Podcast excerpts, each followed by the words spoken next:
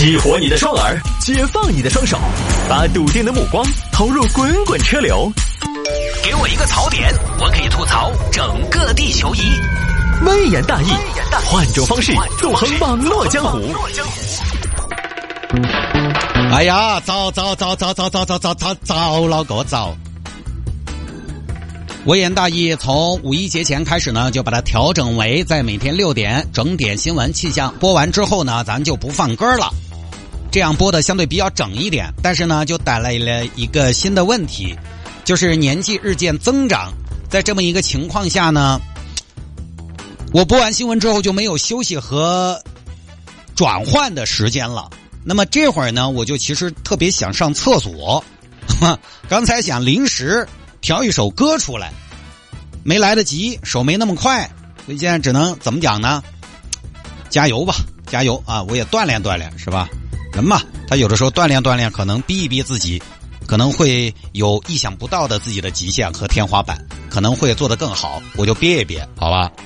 来，各位下了节目之后啊，如果你想回听《微言大义》这档节目的话呢，喜马拉雅和蜻蜓 FM 都可以实现啊，直接在上边搜索“微言大义”就可以找到往期的节目的回听。直接在上边搜索“微言大义”就可以找到往期的节目的回听。那么四川城市之音其他时段的节目的直播，你有的时候不是那么的方便，不在车上，那怎么办呢？你也可以在这两个 A P P 上面直接搜索“四川城市之音”，搜索“四川城市之音”来收听我们城市之音二十四小时的好音乐。呃，因为有很多朋友呢，他在自己的办公场合，在自己的工位上，他习惯听点声音。这个每个人习惯不一样，我是不行。我现在在办公室哈，因为我也是在格子间嘛，那么？这么优秀，他还在格子间，还在格子间。格子间里边呢，有的时候同事们之间沟通一些事情，因为他们有很多事情是需要言语上的沟通的。有的时候刚好在我旁边呢，我觉得呢声音比较大一点，我自己会戴上耳塞。我是在干活的时候呢，不太喜欢有声音，但是有些朋友他喜欢听点轻音乐。听听广播，他这样呢办事效率更高。这个每个人习惯不一样，反正就把我们能听到的这个渠道都告知给大家。这个今天是星期五，但是五月六号这一天星期六呢，还是一个工作日，大家都要上班。很多朋友呢也在微信上给我留言，又问限行，又问限行，明天限不限号？就跟大家说，这个只有要上班的周一到周五才限号，不上班的周一到周五。它是不限号的，那么上不上班的周末、周六、周日都不限号，所以明天大家开车出门放心开，没问题啊。好了，言归正传，开始分享小新闻了。有听众朋友说摆一下这个事儿：男子嫌下班路上堵车，私自涂改车道标志。哎，这个事儿呢发生在连云港，连云港这儿一个哥啊，每天呢他是坐公交车上下班。那公交车上下班呢，在一个大路口，每天晚高峰都遇到拥堵，又堵车了，又堵车了，硬啥情况？每次到这个地方就堵车，是乎？那咋回事啊？这个地方啷么每天都堵？你走旁边车道噻，旁边车道你看一个车都没得，清风雅静的。那我能走啊，大哥？我这我我们车是直行，旁边车道是左转车道，我这开上去扣分呐，浪费。浪费，尽在浪费，极大的资源浪费。你看哈，这个像个啥子话？这空空如也的左转道，这种左转道又没得车，自行车为啥不能借道？搞些事情，这些规则制定者不动脑壳的说，直行道车流量大吗？就应该提高直行的通行效率噻。硬是一天坐车才恼火，回个屋哪那么恼火？你真的是微言大义都放完了，还没过到，不行，这么下去不是个办法。每天在这个路口耽误十分钟，一年两百个工作日，脚脚耽误我两千分钟，三十三个小时，三十三个多小时，一年就多出来一天多了多那个东西。是时候主动出击，改变局面。那左转道了，给你加一个直行就规矩了。哼，主管部门不管我来管，主管部门不治理我就来治治，法治、人治、自治。于是呢，大哥买了一桶漆。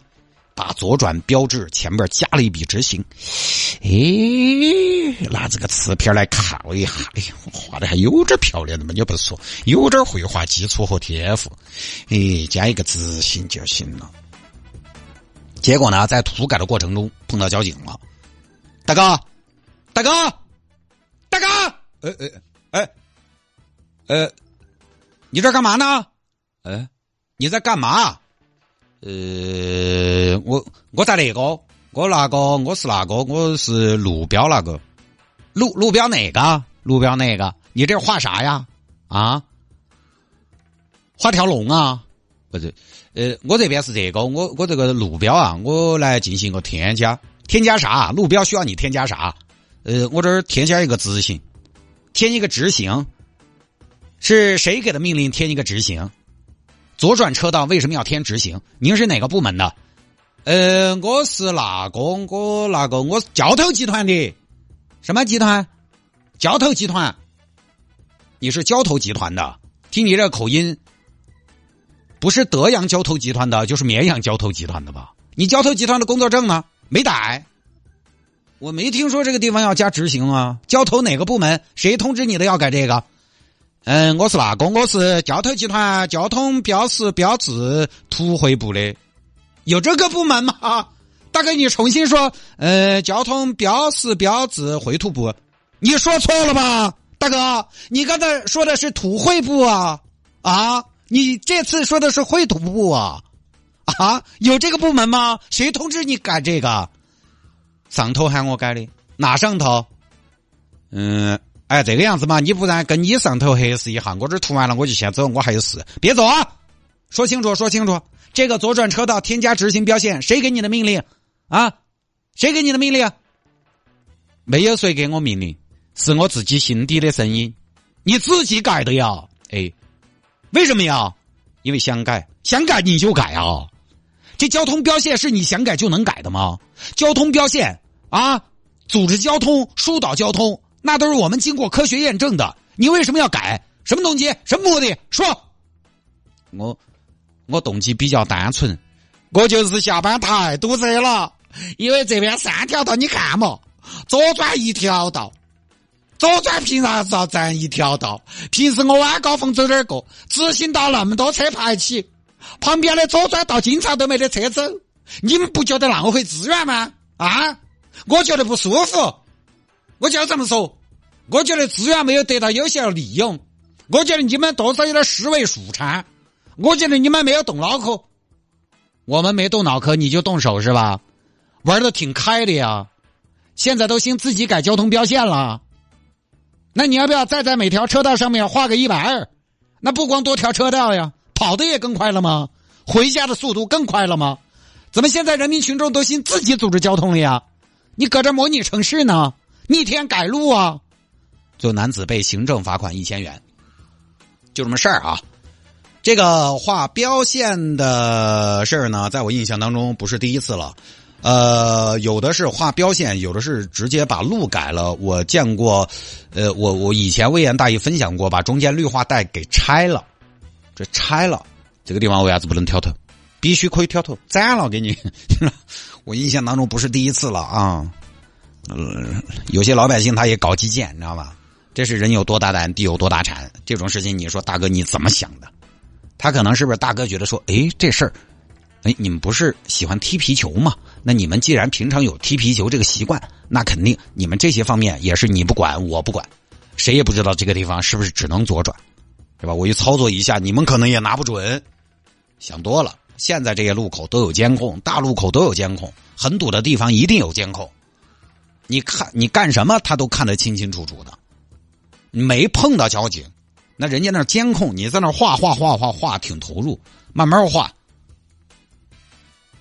早就找过来了。但是另一方面来说呢，人民群众出行有意见，交通通勤有负担，有抱怨也很正常。